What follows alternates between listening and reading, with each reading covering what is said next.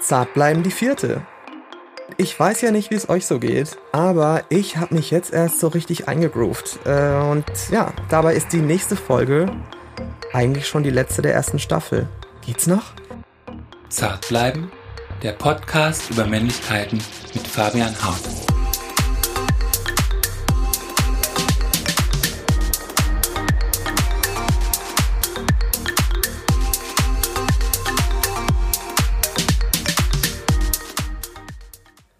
Wir alle wissen, wie sich Trauer anfühlt, was Angst mit dir machen kann. Wir alle tragen Erlebnisse mit uns, die uns verletzt haben, vielleicht sogar traumatisiert, aus der Kindheit, durch Beziehungen.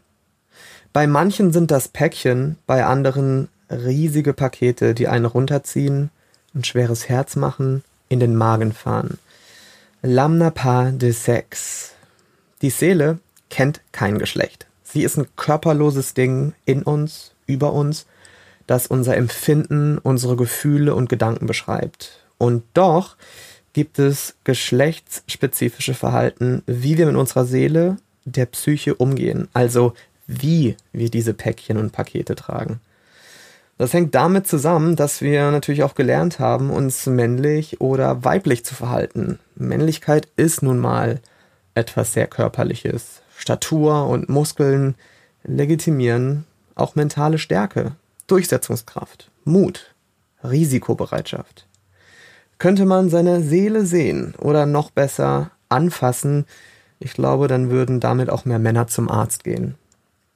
Als ich im März aus New York zurückgekommen bin und plötzlich im Lockdown in Hamburg saß, in einer Wohnung, die mir irgendwie fremd geworden war, zwei Wochen in Quarantäne, ohne Freunde, der Boyfriend 7000 Kilometer entfernt, die Familie 600 Kilometer.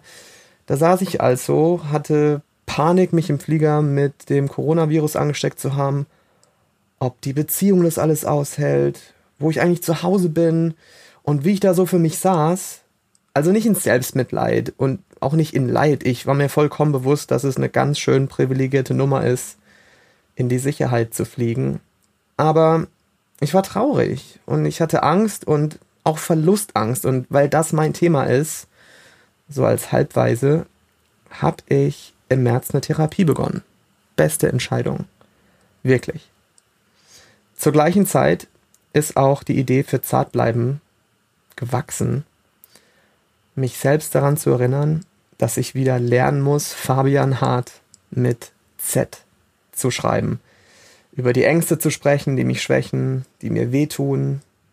Weil es kann ja nicht immer die Lösung sein, in den Beast Mode zu wechseln, beim Sport, im Job oder mich halt einfach nur abzulenken. Zu wissen, dass es okay ist, über die Dinge zu sprechen, die mich unglücklich machen und tatsächlich darüber zu sprechen, ist eben nicht dasselbe.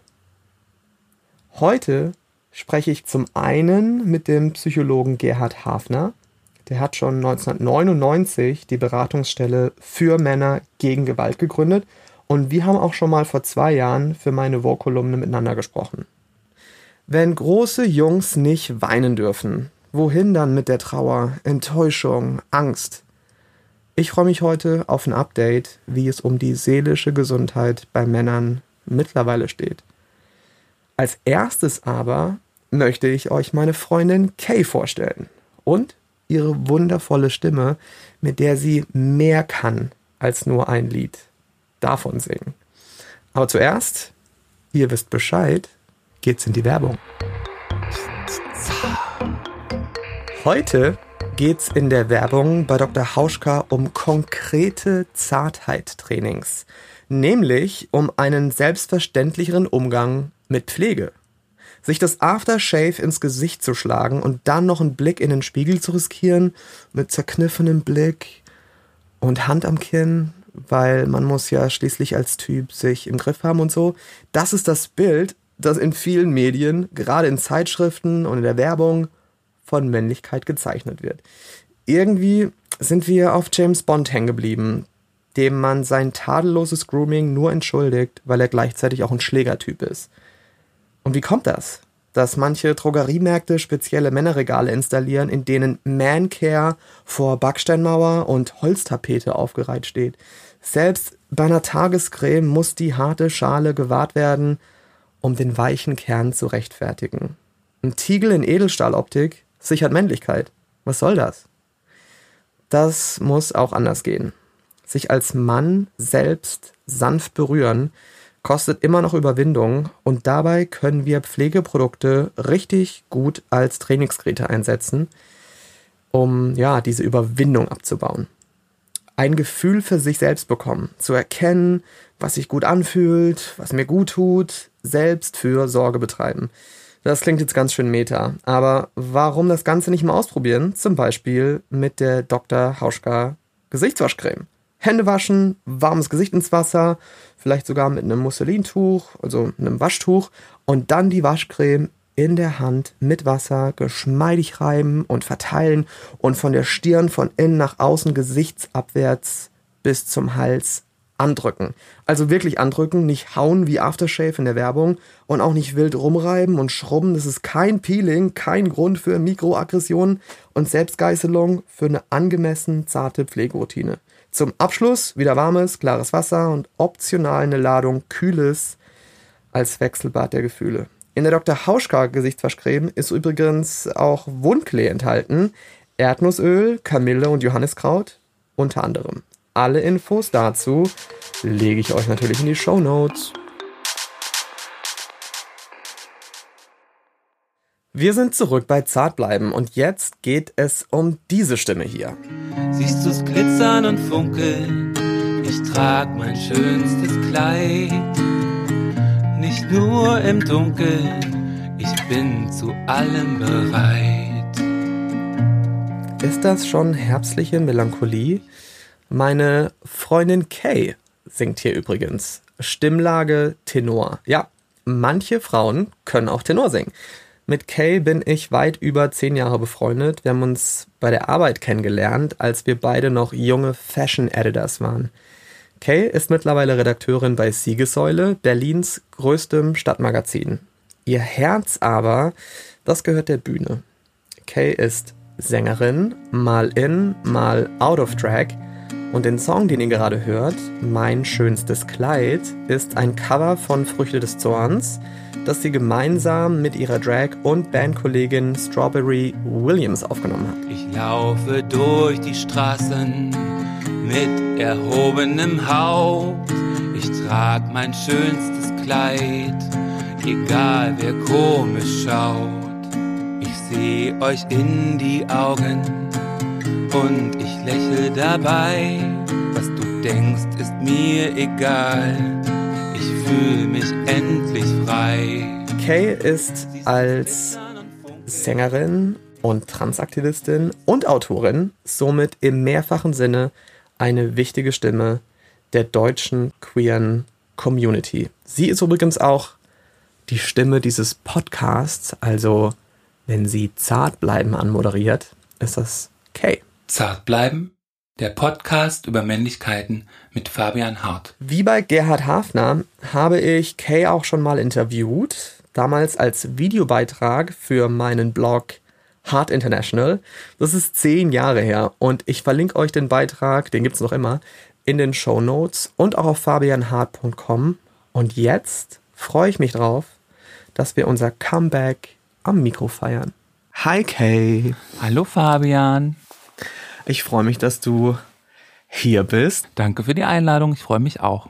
Wir haben vor ein paar Jahren auch schon mal ein Interview geführt. Es war ein Video. Da hast du davon gesprochen, dass die Bühne für dich Therapie ist. Wie hat sich dein Verhältnis zur Bühne entwickelt? Was hat sich in den letzten zehn Jahren da verändert? Na, ich glaube, vor zehn Jahren war ich mir noch nicht so ganz so sicher, wo es irgendwie mal hinführt und war auch erst so in einem, so einem Prozess, das auch so richtig anzunehmen. Und ich weiß jetzt, mein Leben würde niemals funktionieren ohne Bühne. Also ich muss, muss auf eine Bühne, sonst fehlt ein Teil von mir. Und auch wenn es nicht mein Hauptberuf ist, finde ich schon, dass es meine Berufung ist. Also ich bin einfach Sängerin und da wird sich irgendwie nichts dran ändern. Und ähm, das hat halt tatsächlich was damit zu tun, dass ich mich da wohlfühle. Und in zehn Jahren haben sich natürlich meine Fähigkeiten einfach auch noch verbessert und das ist für mich irgendwie ein Schalter, den ich umlegen kann, den ich auch, auch, mittlerweile in ganz viele andere Situationen im echten Leben mit reinnehmen kann. Also was weiß ich nicht, bei Vorstellungsgesprächen oder wenn ich irgendwelche Vorträge im Job oder so halten muss, dann äh, weiß, kann ich mich darauf verlassen, dass diese Bühnenpräsenz, die ich halt habe, auch dort funktioniert. Du hast auch gesagt, dass die Bühne dir eigentlich gezeigt hat, dass du dich als Frau fühlst. Mhm, genau. Wie kam das?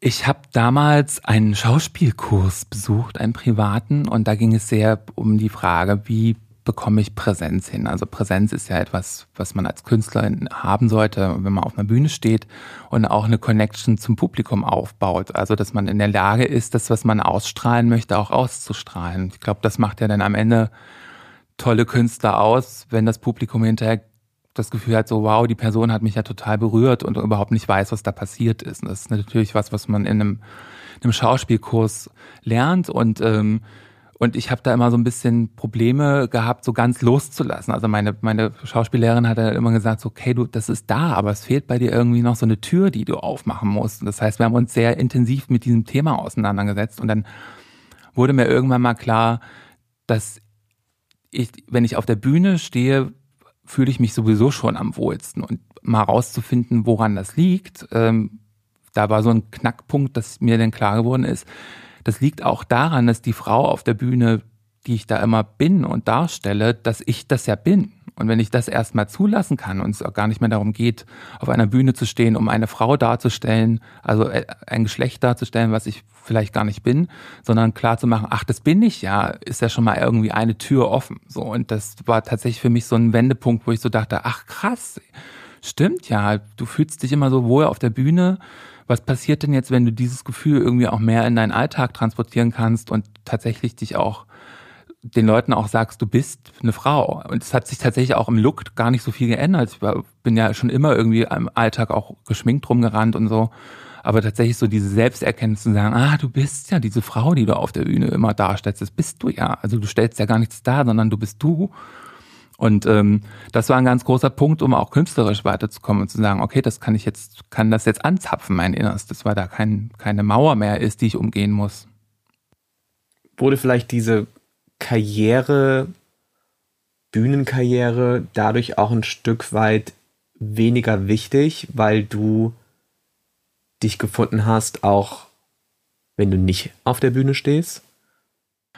Nee, tatsächlich wurde es eher wichtiger, weil es dann irgendwie dieses Gefühl von, ach, jetzt weiß ich, was ich bin, jetzt will ich es aber auch irgendwie an mein Publikum abgeben. So, also das hat sich eher noch verstärkt, dass dieses Gefühl von, ach, ich will noch mehr auf die Bühne, weil jetzt weiß ich, was ich transportieren möchte und was ich mitteilen möchte. Und das ist ja auch Teil meines Transaktivismus, tatsächlich zu sagen, ich stehe da auf der Bühne und rede nicht darüber, dass ich trans bin, sondern ich singe ein Lied und berühre euch damit. Und ich glaube, das ist auch so eine Möglichkeit, in den Leuten, in dem Kopf der Leute mal auszuschalten, dass ich ja eigentlich trans bin. Wenn die hinterher so das Gefühl haben, ach, es ist ja eigentlich völlig egal, was für eine Person da auf der Bühne steht, die hat mich gerade berührt. Das ist doch viel wichtiger.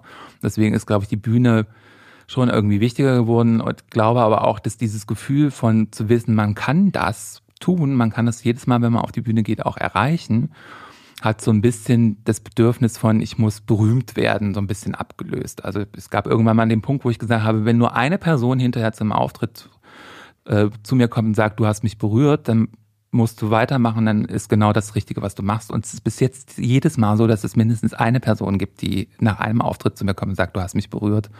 Und das ist wichtiger, als irgendwie 20 Millionen Platten zu verkaufen. Du sagst, dass es dir wichtig ist, dass du als Transaktivistin wahrgenommen wirst. Was bedeutet das für dich? Für mich bedeutet das hauptsächlich, dass ich sehr sichtbar bin ähm, und auch offen über Transidentitäten, alles was äh, damit zu tun hat, rede. Und ich glaube, das ist ein sehr großer, wichtiger Punkt, um Leute aufzuklären. Das ist nicht, das muss nicht jede Transperson machen und ähm, ist da auch überhaupt gar kein Zwang dahinter, dass jede Transperson über ihr Leben reden muss und sollte. Ich mache das sehr gerne und das ist so ein Teil mein, meines Aktivismus, dass ich auch immer sage, ich bin trans, ich bin Transfrau, ich äh, finde Trans-Themen wichtig, äh, lasst uns drüber reden und ich kläre da auch gerne drüber auf. Du hast durch deine Arbeit auch bei der Siegessäule ja immer in der Queer Community dich bewegt. Nervt dich das manchmal, dass du eben genau in dieser Community nur Star bist? Ja, also ich glaube schon, dass es natürlich mir bewusst ist darüber, dass ich so ein Paradiesvogel bin, ein wunderbares Wort, was ja auch immer gerne im Zusammenhang mit Transmenschen benutzt wird, ähm, ist schon auch im Mainstream jetzt unbedingt nicht so einen Platz gibt für mich. Also ich bin da schon, weiß schon, dass ich irgendwie in der in der richtigen Community unterwegs bin, was natürlich auch vieles frei macht, weil ich vieles nicht erklären muss und auch nicht nur darauf reduziert werde. Also vor allem auch im persönlichen Umgang finde ich das relativ wichtig. Also ich habe einen Arbeitsplatz, an dem ich mich nicht outen musste oder den Leuten erklären muss, was trans ist. So, da ist es halt einfach, wenn, dann ist es Thema für das Heft oder für die Webseite und äh, da bin ich dann auch immer diejenige, die gefragt wird, ob das so geht und ob man das so schreiben kann, ob man das so sagen kann so. Und das ist natürlich ein angenehmes Gefühl. Aber ja, ich weiß, dass ich nicht Mainstream-Star werden würde. Und das hat viel damit zu tun, was meine geschlechtliche Identität ist. Und ich bin ja jetzt 40. Früher war ich da natürlich ein bisschen verbitterter. Mittlerweile bin ich an dem Punkt, wo ich so denke, ach na ja, meine Güte, wenn ich meine Miete zahlen kann, wenn ich in Theatern auftrete als die große Transaktivistin, ist das auch okay ich weiß, dass du oft mit Diskriminierungen konfrontiert bist. Also ich meine, selbst so ein Wort wie Paradiesvogel ist ja im Prinzip ähm, eine Form von Othering, mhm. also jemandem zu sagen, dass das nicht normal ist oder dass das ungewöhnlich ist. Dabei ist es ja deine Wahrheit, deine Realität. Du entscheidest dich ja nicht, Paradiesvogel zu sein, sondern wirst zu einem Paradiesvogel gemacht. Ich habe das ja auch schon selbst mitbekommen in der Bahn oder beim Einkaufen an einem Geldautomat. Meistens kommen solche Diskriminierungen von Männern. Kann man sich vor so etwas überhaupt schützen? Haben die mehr ein Problem mit sich selbst als mit dir? Haben die mehr ein Problem mit dir als du mit denen? Hm, also sich selbst davor schützen ist natürlich super schwierig. Ich glaube, wenn man trans ist und das auch visible ist. Also ich glaube, es ist auch nochmal, wenn man das Wort Passing jetzt einwerfen möchte, also wird man von der Außenwelt als trans gelesen oder wird man als Cis-Person gelesen? Wenn man als trans gelesen wird, ist es, glaube ich, immer problematisch und dann weiß man das auch irgendwann. Und ich hatte vor vielen Jahren auch so eine Phase, wo ich immer das Gefühl hatte, ich werde in der U-Bahn halt immer nur angestarrt, weil ich trans bin. Das hat sich dann Gott sei Dank irgendwann mal so ein bisschen gekippt und ähm, ich reduziere mich da selbst nicht mehr drauf und ich glaube, wir leben natürlich in einer Gesellschaft, die äh, von toxischer Männlichkeit durchdrungen ist und ähm, ich glaube, es ist schwer dazu auseinander zu klamüsern, ob die Person, die mir jetzt einen blöden Spruch drückt oder mich auch tendenziell verbal bedroht, ähm, wie sehr die ein Problem mit sich selbst hat oder ob ich das Problem bin. Ich glaube, das Problem ist toxische Männlichkeit so grundsätzlich und das betrifft irgendwie Männer, Frauen, Transmenschen, äh, genderqueere Menschen, alle in der Gesellschaft gerade sehr selbst und gleich und das ist für alle irgendwie ein großes Problem. Und man hat in so einem Moment ja nicht so ein Pro die Zeit, das zu analysieren, hat der jetzt ein Problem mit sich und halt und ähm, es gibt Momente, wo ich so Dinge einfach abprallen lasse. Das hast du ja auch schon erlebt, dass ich irgendwie das gar nicht mehr mitbekomme und irgendwie mhm. auch blöde Sprüche gar nicht mehr kommentiere. Es gibt natürlich aber auch Momente, wenn jemand mich so ein bisschen bedroht und ich da keinen Bock drauf habe, dass ich in den letzten Jahren da auch so übergegangen bin, da auch so Gegenwehr zu geben. Also ich finde es dann immer sehr lustig, wenn man dann sich vorstellt, ich bin nur eine fast zwei Meter große, 130 Kilo schwere Frau und dann so ein kleiner 1,70 Meter Mann äh, will mich bepöbeln. Dann nutze ich manchmal meine Körperlichkeit und baue mich auf und schrei einfach mal zurück. Da ist die Gesangsausbildung auch ganz gut und dann klappen die Kinnladen da schon ganz schön runter, weil die das natürlich auch nicht gewohnt sind, dass äh, jemand sich nicht als Opfer missbrauchen lässt und da einfach auch Gegenwehr leistet. Und was passiert dann? Rennen die weg oder halten's Maul? Naja, also erstmal halten sie das Maul so und äh, es gibt natürlich welche, die fühlen sich dann provoziert und wollen noch einen drauflegen und wenn ich dann einfach noch rabiater werde, dann merkt man schon, dass die auch Schiss haben. So. Und das ist ja zu Recht, also sonst würde ich es ja nicht machen. ist natürlich eine Gratwanderung, man weiß nie, ob nicht immer irgendjemand doch noch ein Messer zückt. So äh, ist jetzt keine Taktik, die ich unbedingt allen empfehlen würde, aber manchmal ist es schon so, dass wenn man so eine große, große Person ist, das auch echt hilft. Du hast mir mal erzählt, dass die meisten Männer, die dich daten möchten, sich als ganz klar heterosexuell empfinden. Mhm. Sind Lover manchmal dieselbe Person wie Bullier?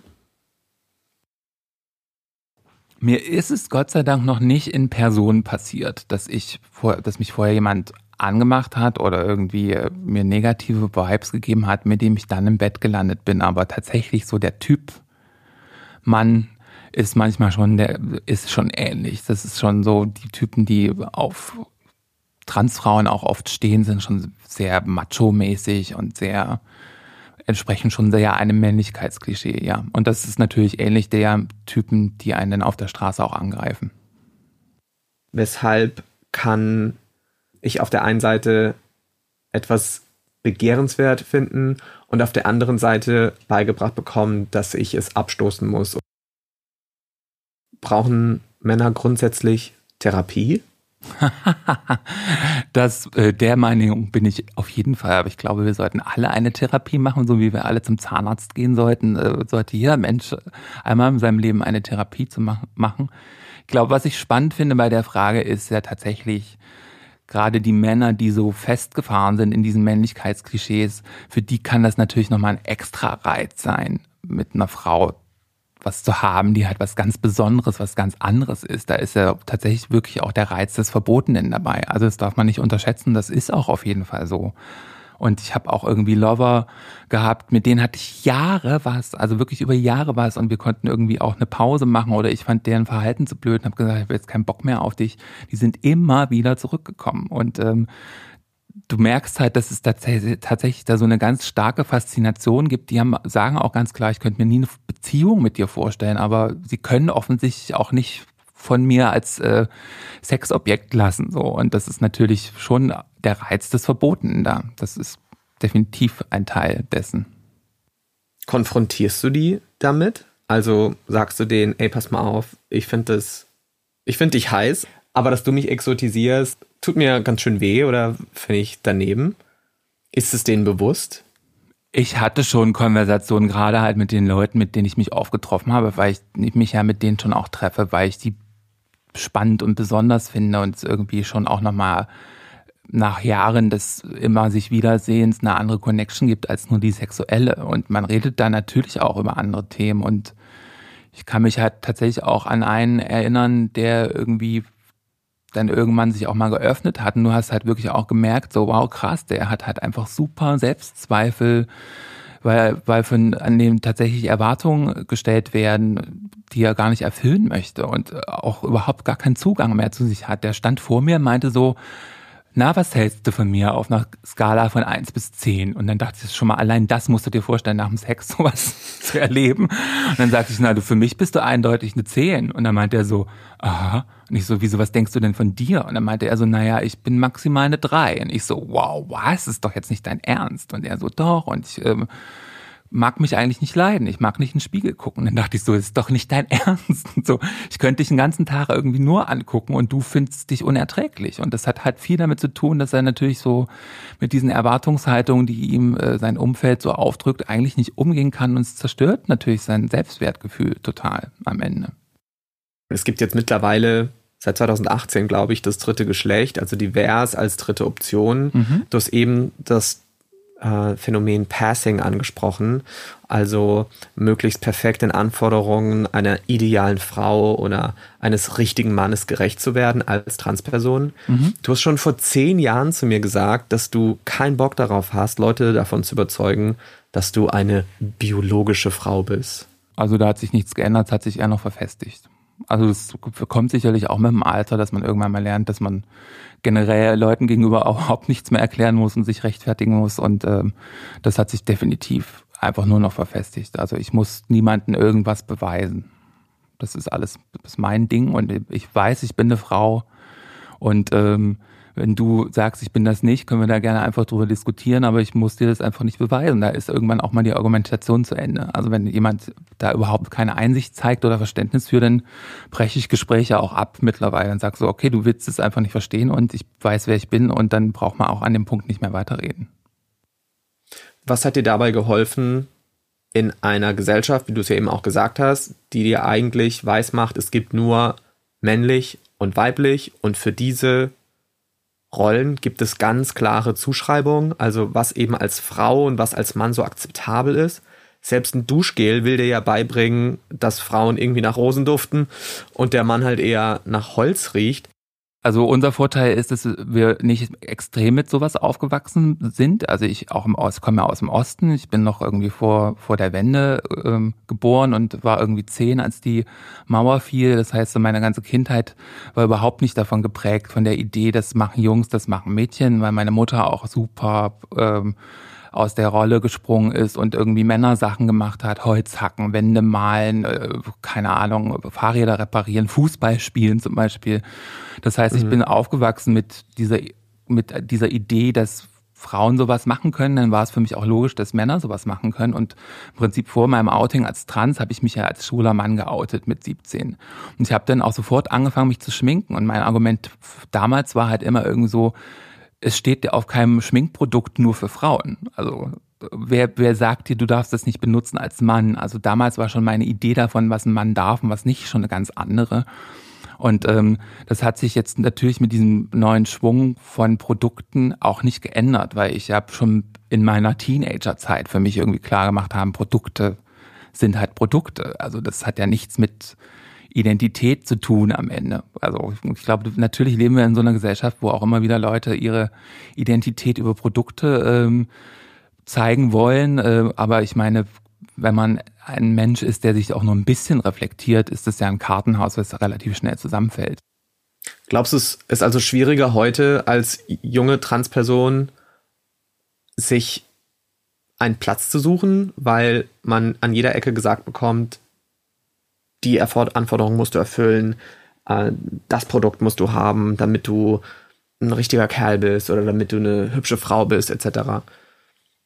Also ich finde es für mich natürlich schwer, mir das vorzustellen, wie das ist, wenn ich heute jung wäre und mein Coming Out jetzt so hätte. Inwieweit auch zum Beispiel das Internet nicht beeinflusst. Das, der große Vorteil ist ja auch, dass es eine große Möglichkeit für Connection gibt. Und es gibt mittlerweile so viele Aktivistinnen und Stimmen im Netz, die halt einfach auch ehrlich darüber reden, was solche Klischees sind und dass es wichtig ist, dass du auf dich selbst hörst und die queere Community ist so gut vernetzt, wie sie das vorher noch nie war und das ist ein Riesenvorteil. Also selbst ich profitiere davon auch immer noch, mir Videos anzugucken oder jemanden wie Laverne Cox im Fernsehen zu sehen, dann denke ich so, wow, das ist toll, dass, dass es das jetzt gibt. Das gab es, als ich jung war, gab es das halt zum Beispiel überhaupt gar nicht.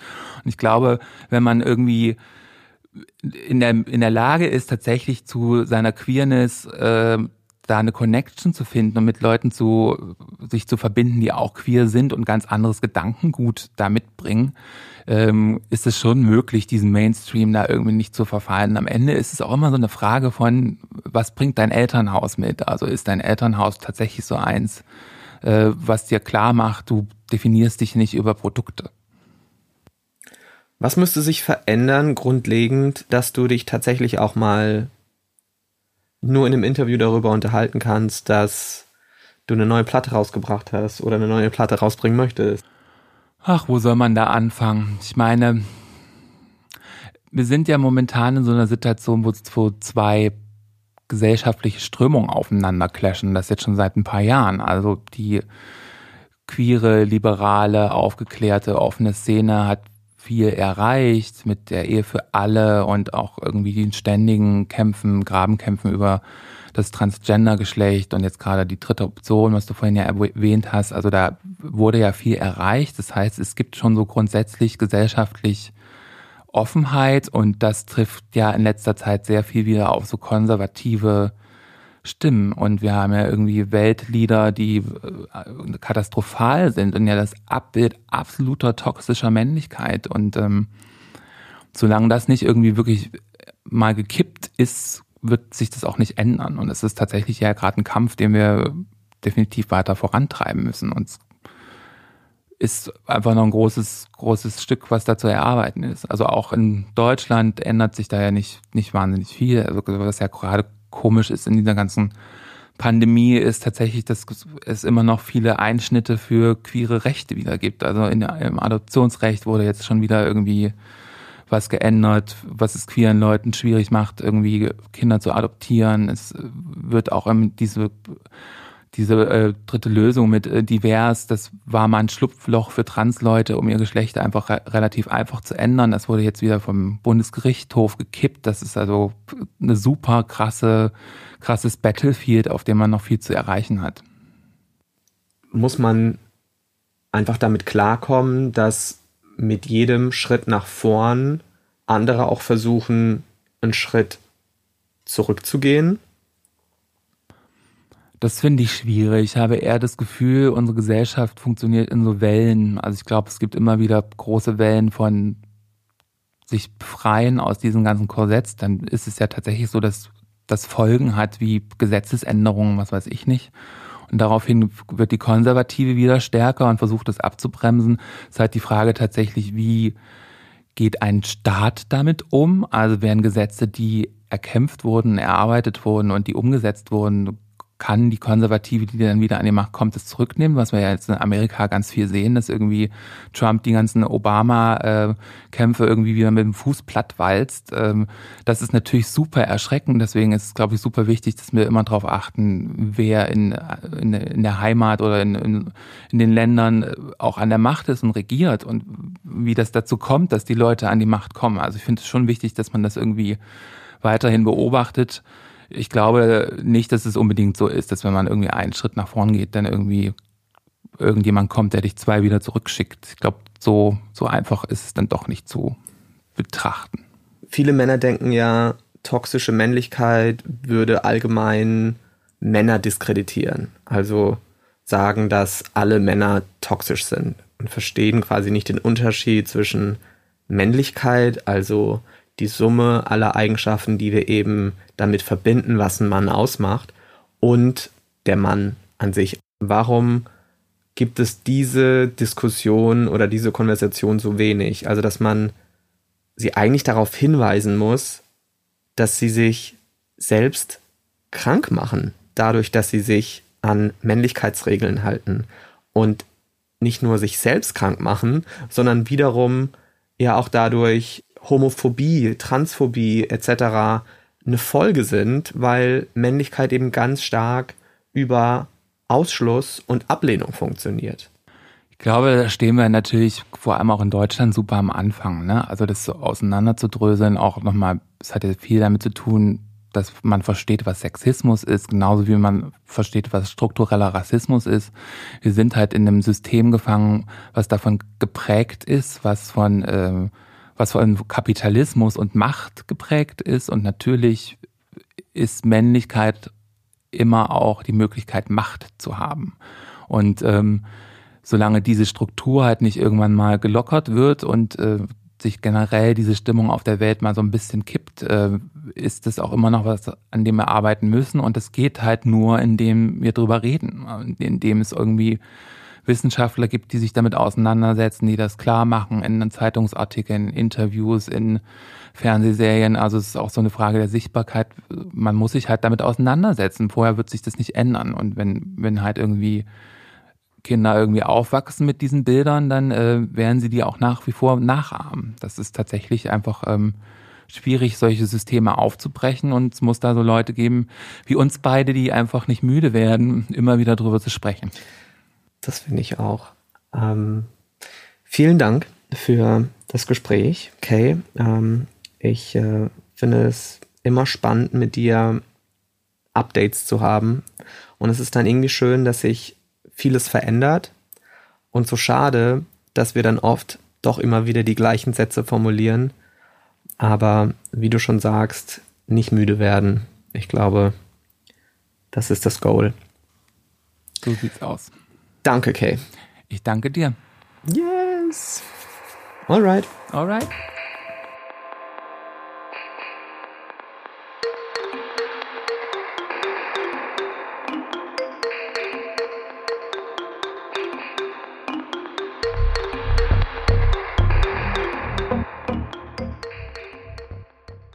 Tausend Dank an Kay für all die wahren und auch raren Worte. Ich liebe diese Frau.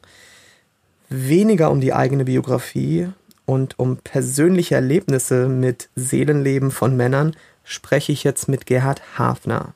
Sein Job ist es nämlich mit Männern über die Probleme zu sprechen oder sie erstmal dazu zu bekommen. Der Diplompsychologe hat 1999 die Beratung für Männer gegen Gewalt in Berlin gegründet. Das heißt, er arbeitet mit Männern, die tatsächlich Täter sind. Also gewalttätig werden gegenüber ihren Partnerinnen, Kindern, Freundinnen und anderen Menschen in Konfliktsituationen. Auch sich selbst gegenüber.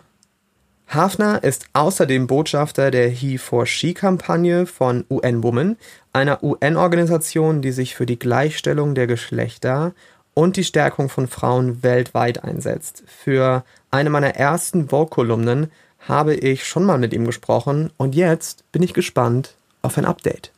Herr Hafner, schön, dass Sie da sind. Ich freue mich auch. Was hat sich denn in den letzten 20 Jahren geändert an der Idee vom Mann als das starke Geschlecht? Sind Männer mittlerweile zarter geworden, offener? Ja, ich würde schon sagen, dass sie offener geworden sind, dass sie mehr über sich reden können, ja auch mehr auf sich achten. Es gibt einige Männer zumindest, die das sozusagen, die sich verändert haben. Es gibt natürlich immer also auch so Gegenbewegungen, die natürlich sich verhärten, die gegen Frauen, gegen Feministinnen ankämpfen. Aber ich sehe das eher positiv. Die Corona-Pandemie hat uns ja auch gezeigt, wer eigentlich die Care-Arbeit leistet, dass es äh, in den meisten Fällen die Frauen sind und Männer dann ja wohl doch irgendwie noch Nachhilfe brauchen in Sachen Soft Skills. Müssen Männer erstmal lernen, sich um sich selbst zu sorgen, bevor sie sich um andere kümmern können? Ich werde es nicht als Gegensatz sehen, sondern man kann ja beides tun. Man kann sich um ja, seine Familie kümmern, nicht zuletzt um seine Kinder und man kann gleichzeitig darauf achten, so dass es einem besser geht. Ist immer auch ganz wichtig, das ist auch ein Teil der He for She Kampagne, also auch He for He zu sein, also mal zu gucken, dass es einem gut geht. So, und auf der gleichen Ebene dann auch zu gucken, dass es ja, den Partnerinnen geht, dass es den Kindern gut geht. Ich sag mal, dass es der Welt auch gut geht. Ich erinnere mich, dass Sie in der Zeit, in der wir die Vogue-Kolumne zusammen geschrieben oder zumindest das Interview gemeinsam gemacht haben, da haben sie mir erzählt, Frauen verstehen sich ganzheitlicher. Sie verstehen ihre Gesundheit ganzheitlicher, ihr Selbst, ihre Identität.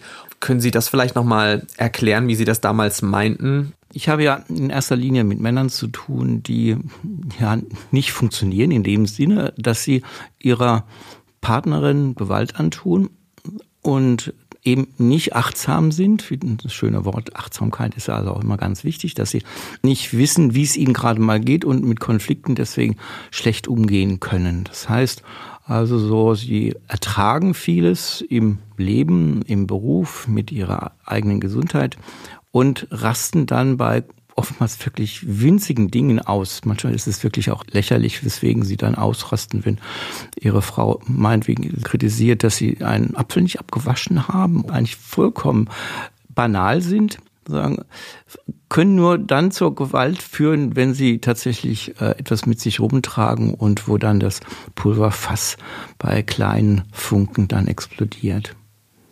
Das heißt aber, dass Männer ganz oft überhaupt nicht verstehen, warum es ihnen nicht gut geht. Also bei einer Kleinigkeit zu explodieren, da muss ja irgendwas schon lange schwelen und einem nicht gut tun.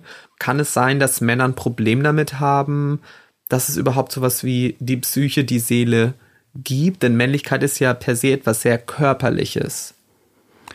Ja, sie haben ein schlechtes Verhältnis zu ihrem Körper, insofern der oft auch verspannt ist. Also, dass sie so ihren Körper eher als, ja, oftmals als Panzer ansehen, der funktionieren soll. Ne? Und wenn sie zum Arzt gehen, dann funktioniert der Magen vielleicht nicht. Bestimmte Teile funktionieren nicht. Und Frauen können doch eher sich ganzheitlich sehen. Und das können wir den Männern also auch beibringen. Zum Beispiel gerade bei der Gewalt ist es wichtig, wie wie üben Sie Gewalt aus? Und wir fragen Sie immer, wo, wo sich das zeigt, in der Faust oder auch im Kopf, bei den Gedanken, irgendwie in den Beinen. Was passiert mit Ihrem Körper? Und wenn Sie lernen, damit achtsamer umzugehen, also auch ähm, nicht auf äh, höher, weiter ähm, zu achten, sondern tatsächlich, dass es ihnen auch gut geht bei der ganzen Geschichte. Dann ähm, verspannen sie sich nicht und dann ähm, üben sie auch weniger Gewalt aus. Aber Sie sprechen ja schon als Therapeut auch über psychische Probleme. Also das ist jetzt alles sehr körperlich, was Sie beschreiben, aber Sie müssen ja irgendwie auch an den Grund gelangen für solche Ausraster. Ja, es spielen natürlich also auch die Gedanken eine große Rolle, dass sie ähm, Vorstellungen haben oder auch Träume, ne, dass sie auch Träume haben von, ja, wie eine Frau zu sein hat, wie eine Familie funktioniert, und wenn es nicht funktioniert, wenn die Frau, sag mal, widerspenstig ist, eigensinnig, so wie sie das so, so sehen, dann, ähm, dann können sie nicht in eine Kommunikation reingeraten oder auch sagen, dass sie traurig sind, sondern dass sie eher dann in eine Aggression rein, äh, reingeraten. Und das zeigt sich bei ihnen häufig eben auch körperlich. Ne? Also es gibt ja immer eine Einheit von Körper und Seele und auch Geist spielt da eine Rolle und wir versuchen gerade in den Gruppen also alle, alle Aspekte, alle Sphären auch zusammenzubringen. Und warum können Sie nicht reden? Ähm, ja, Männer tun. Also es gibt ja dann immer solche Sprüche wie ein Mann ein Wort und dass sie also ähm, etwas, etwas, etwas tun sagen. Und ähm, Frauen ja sowieso in ihren in ihrer Sicht zu viele reden, sagen. Aber gerade dieses dieser Austausch ist ähm, ganz wichtig. Wir sagen denen immer, dass sie sich auch in Ruhe hinsetzen können und sich einfach nur austauschen. Also nicht erst dann, wenn, äh, wenn es Konflikte gibt, wenn es, äh, wenn sie etwas zu besprechen haben, so was zu organisieren ist in der Familie, sondern dass es äh, einfach auch einen Austausch gibt. Wie geht's mir? Oftmals denken sie, es muss etwas gelöst werden, wie vielleicht im Berufsleben, dass man eine Agenda hat. Aber oft ist es einfach ganz wichtig, einfach nur zu sagen, wie geht's mir, wie geht's dir? Da fällt es äh, Männern oftmals schwer, einfach äh, auch loszulassen. Sie haben mir im ersten Interview, das wir geführt haben, gesagt, Männer sind einfach rigoroser in der Ausführung der Dinge, die sie tun. Und dazu kommen wir leider auch zu einer echt wirklich tragischen und traurigen Statistik, denn die Selbstmordrate liegt bei Männern noch immer dreimal so hoch wie bei Frauen. Der Grund für Selbstmord ist eben in den meisten Fällen auch psychische Probleme. 2017, ich habe das mal genauer nachgeguckt, haben sich in Deutschland 9241 Menschen das Leben genommen. 6990 davon waren Männer. Im Vergleich dazu gehen aber mehr Frauen als Männer zur Therapie.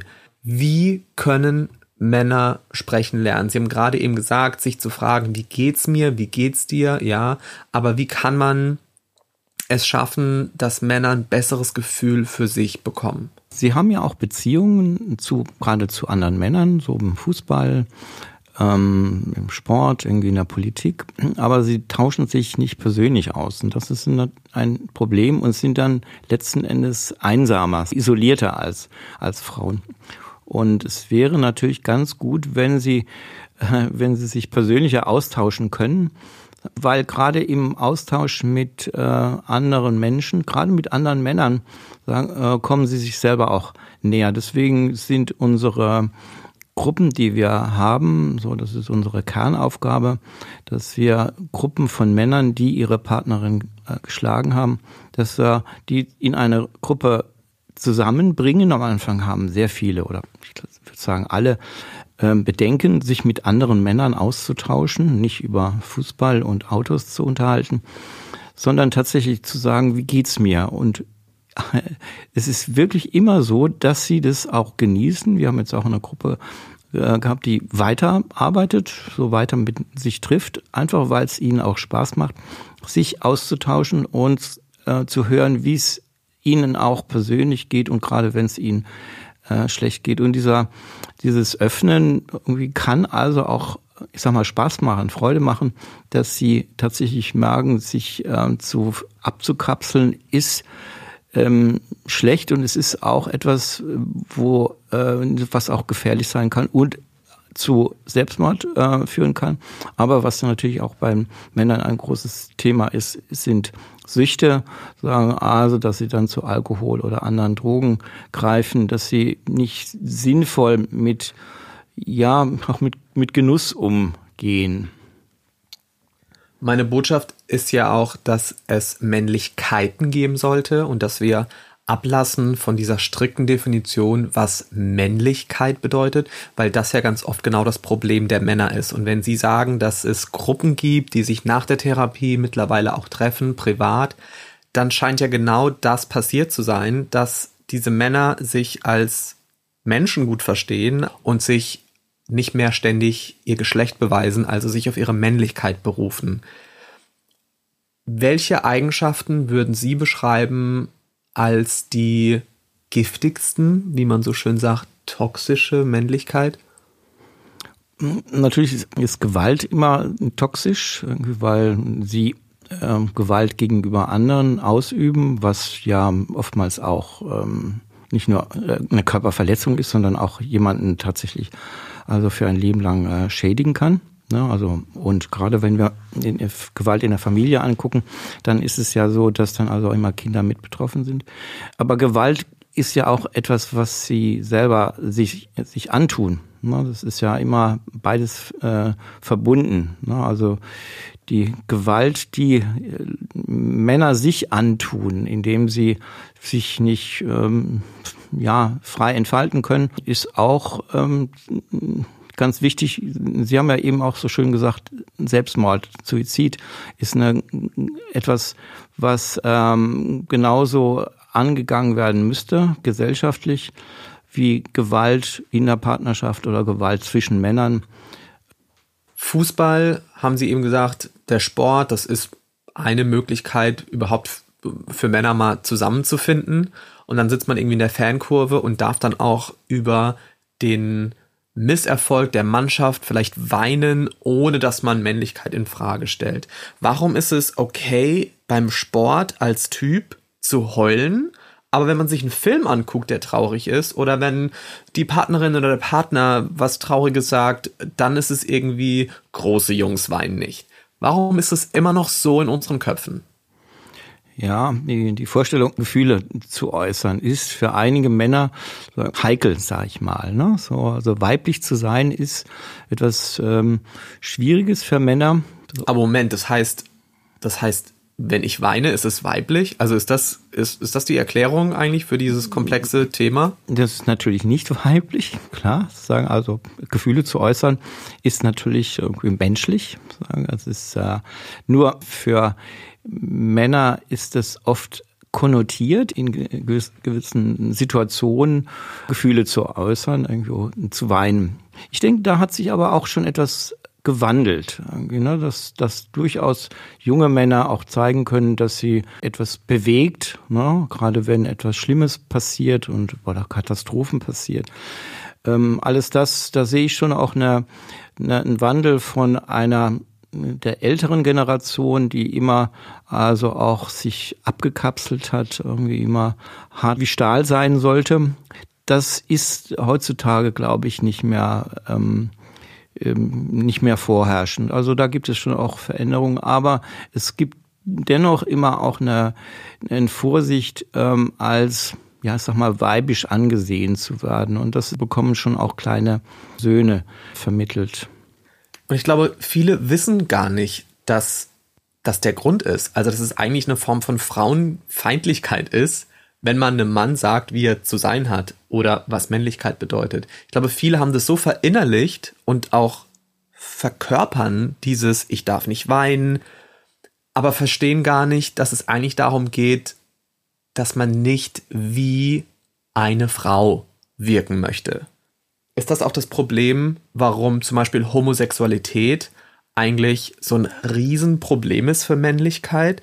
Also dass ich als Mann etwas mache, sexuell vielleicht, dass man eigentlich der Frau zuschreibt, das Gefäß zu sein oder dominiert zu werden von einem anderen Mann? Oder warum gefährdet Homosexualität Männlichkeit noch immer so stark? Ich denke, da hat sich durchaus was ge äh, gewandelt. Also, ne, gerade jetzt äh, in den letzten Jahren, wo Männer, aber auch Frauen untereinander äh, heiraten können, sagen, und wo es dann doch akzeptiert ist, wenigstens in einigen Kreisen, das ist ja nicht durchgängig in der Gesellschaft, ähm, akzeptiert. Es gibt ja durchaus dann Widerstände dagegen, aber es ist dann doch auch ähm, zum Beispiel dann in äh, städtischen ähm, äh, Szenen auch vollkommen okay.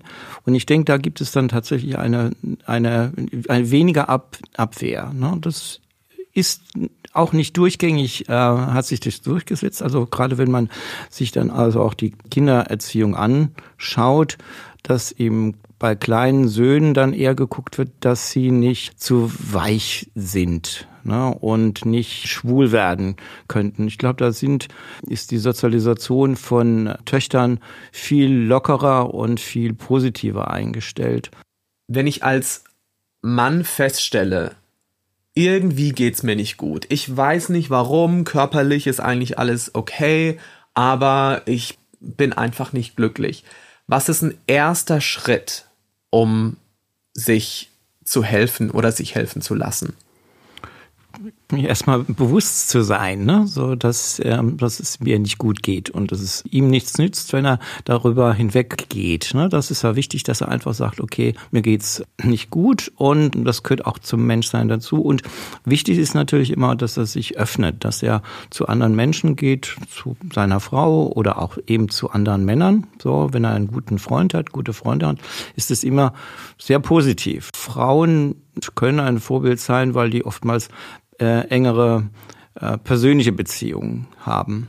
Ähm, das wäre eine, ein, ein, ein Weg, dass er natürlich also, auch wenn es da nicht weitergeht, dass er da sich auch Hilfe, professionelle Hilfe holen könnte, so bei einem Psychologen, bei einer Psychologin, sagen, wäre natürlich dann auch wichtig und er ist dann nicht ähm, verrückt, sondern einfach, das gehört auch dazu und sagen, dafür sind die äh, Professionen auch da, zuständig, dass er ähm, rechtzeitig sich auch meldet. Ne? Ist oftmals so, dass die relativ spät kommen. Sagen, gilt für generell für viele Dinge, wo Männer äh, zu spät zum Arzt kommen und dass sie einfach das vorher äh, so tun, als ob sie super gesund sind.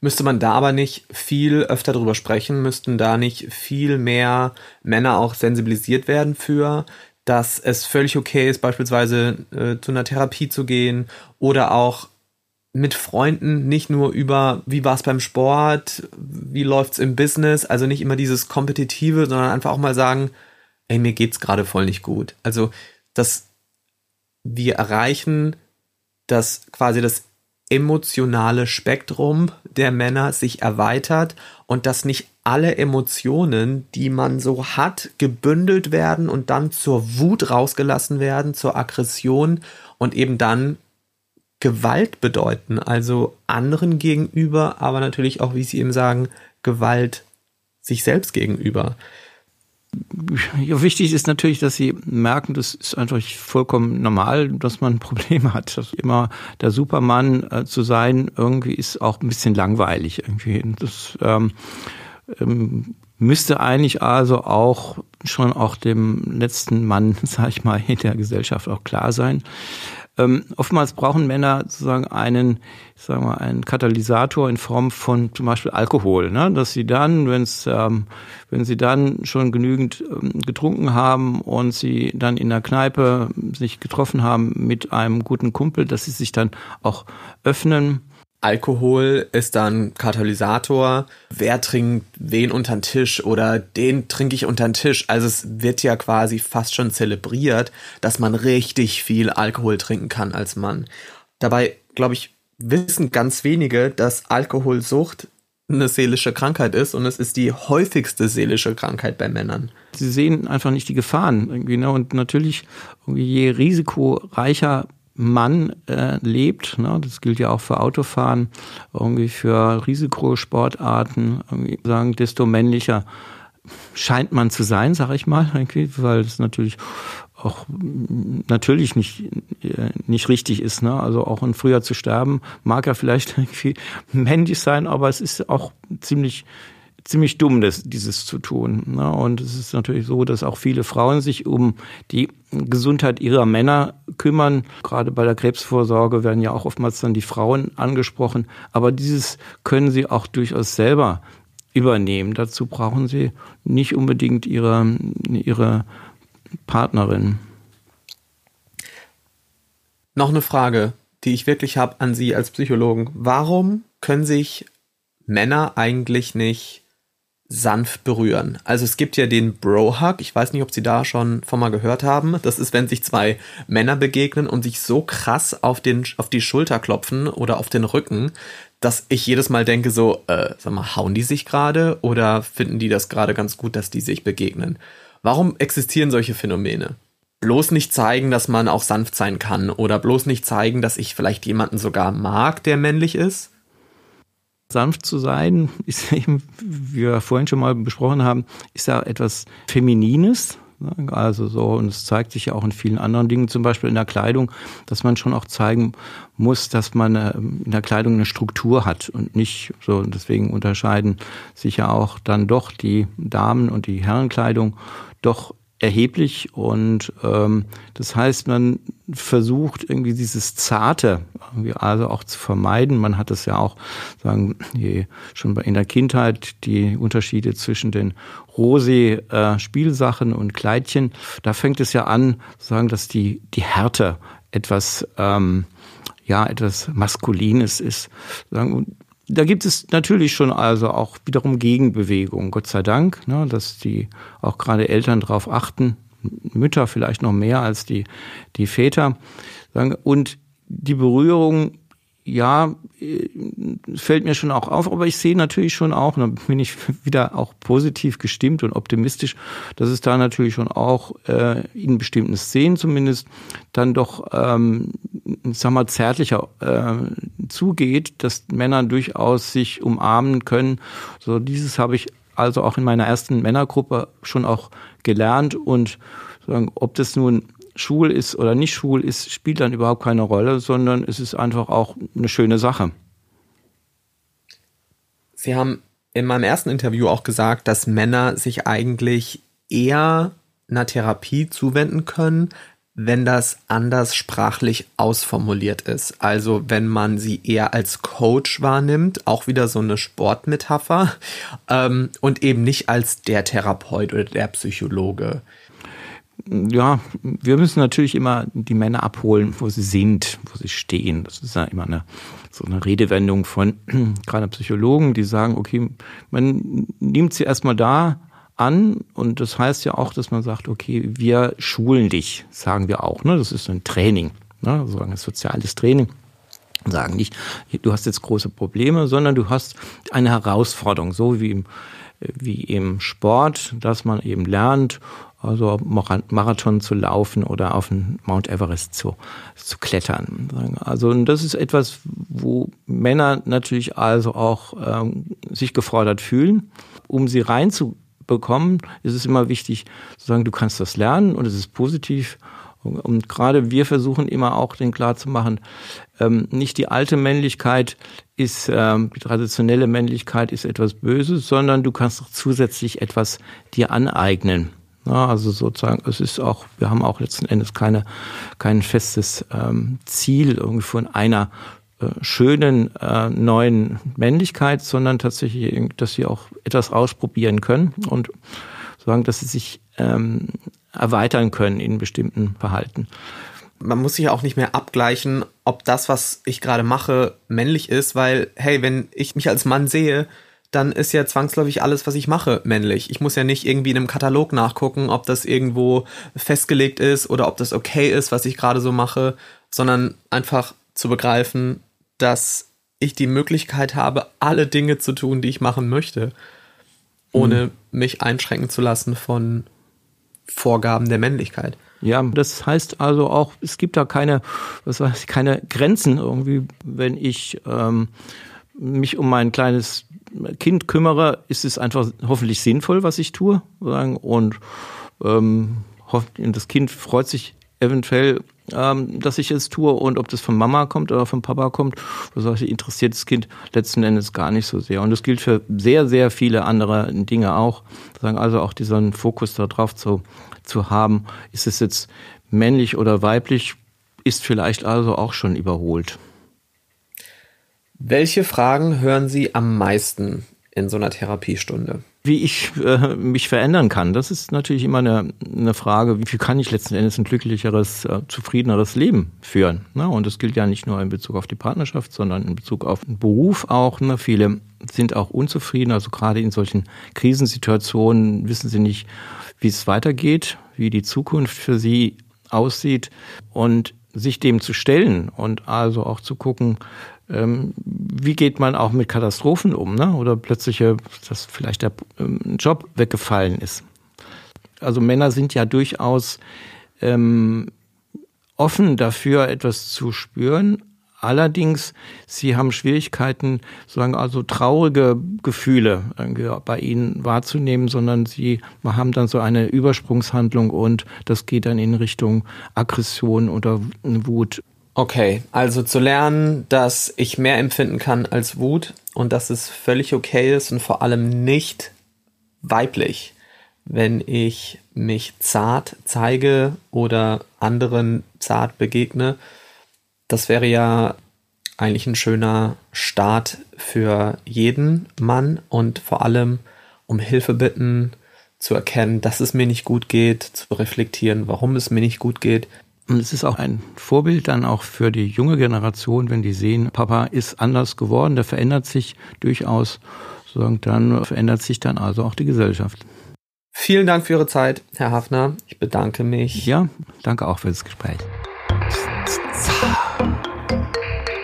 Danke an Gerhard Hafner und natürlich auch Kay für diese beiden Gespräche, die ganz schön nachhallen, nachwirken.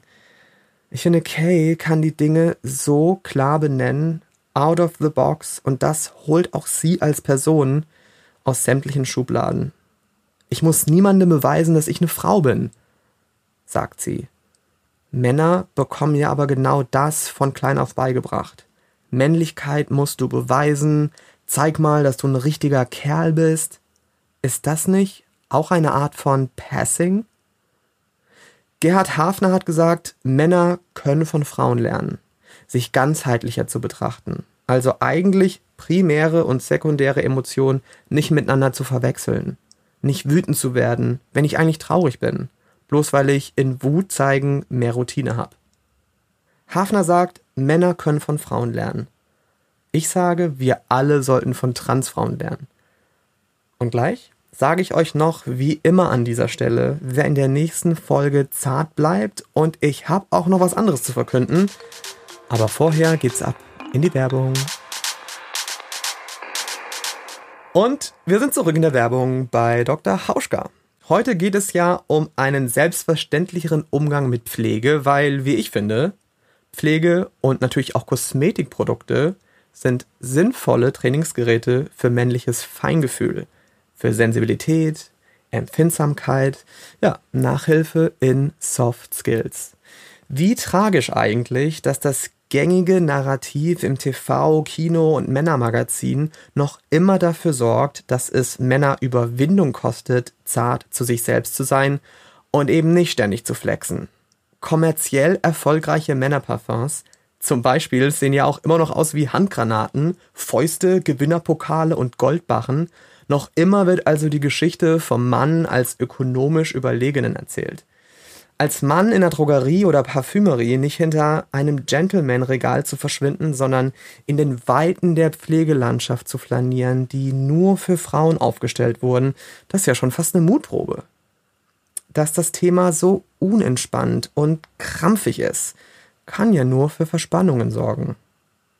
Den Druck nicht abzubauen durch Aggression, sondern vom Druck abzulassen durch Entspannungsrituale zum Beispiel, ist eine wichtige Stilübung. Self-Care ist keine Gesichtsmaske, aber die Sorgfalt, mit der man sie aufträgt und die Zeit, die man sich für sich selbst nimmt. Das klappt übrigens auch 1a bei einer klassischen Dr. Hauschka Gesichtsbehandlung, bei der man noch so einiges über Berührung lernt, über Zuwendung und eben nicht nur über Pflegeprodukte allein. In der letzten Folge hatte ich schon über die Rolle der Pinsel gesprochen, das sanfte Ausstreichen, das den Lymphfluss stimuliert und über das Fußbad, mit dem jedes Dr. Hauschka Treatment beginnt. Ich war Ende letzten Jahres selbst bei einer Dr. Hauschka Gesichtsbehandlung in Berlin und war überrascht, wie sanft und gleichzeitig effektvoll das war. Das Gesichtssanftbad ist super, weil es wirklich wie so eine Sauna fürs Gesicht ist. Die öffnet nicht nur die Poren, sondern man inhaliert auch einen ganzen Heilpflanzengarten ein. Danach wird nicht aggressiv ausgereinigt, sondern ganz behutsam. Ich habe das Ergebnis auch auf Instagram geteilt damals. Caption Glowing Home. Dass Dr. Hauschka für alle Geschlechter ist und nicht gendert, gilt übrigens auch für die Anwendungen. Wie unsinnig sind Treatments wie Man Facial? Auf den Menschen schauen, der da liegt. Und natürlich auf das Hautbild. Darum geht es doch. Mehr zu den Dr. Hauschka Behandlungen findet ihr unter drhauschka.de slash kosmos und in den Show Notes zu dieser Folge.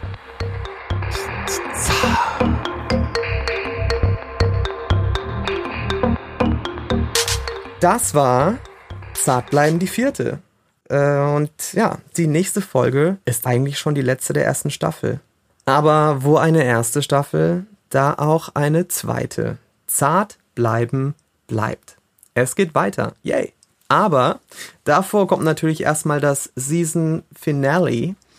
Und weil die letzte Folge einer jeden Staffel aus Erfahrung immer wahnsinnig dramatisch ist, habe ich Riccardo Simonetti eingeladen und er wird von Kopf bis Fuß Paillette tragen und die Haare offen und Windmaschinen. Denn wenn er für deutsche Medien mal zu extra ist, zu gay, dann geht er eben auf die Bühnen, die er sich selbst baut oder ist hier genau richtig? Ihr werdet schon sehen. Hören.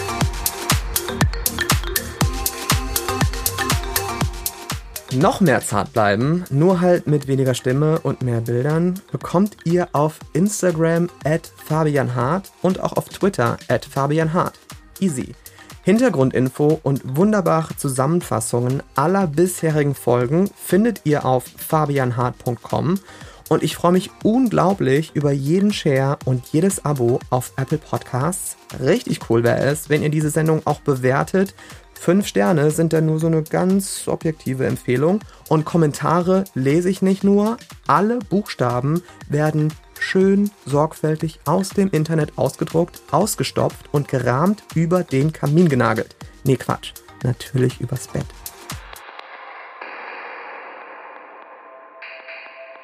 Zart bleiben, der Podcast über Männlichkeiten mit Fabian Hart. Zart bleiben gibt es natürlich auch auf Spotify und 79% meiner knapp 23.000 Instagram-Follower hören Zart bleiben übrigens genau da. Der Zart bleiben Titelsong heißt Dark Water und ist von Ben Ross Davis. Zart bleiben ist eine Achtung Broadcast-Produktion.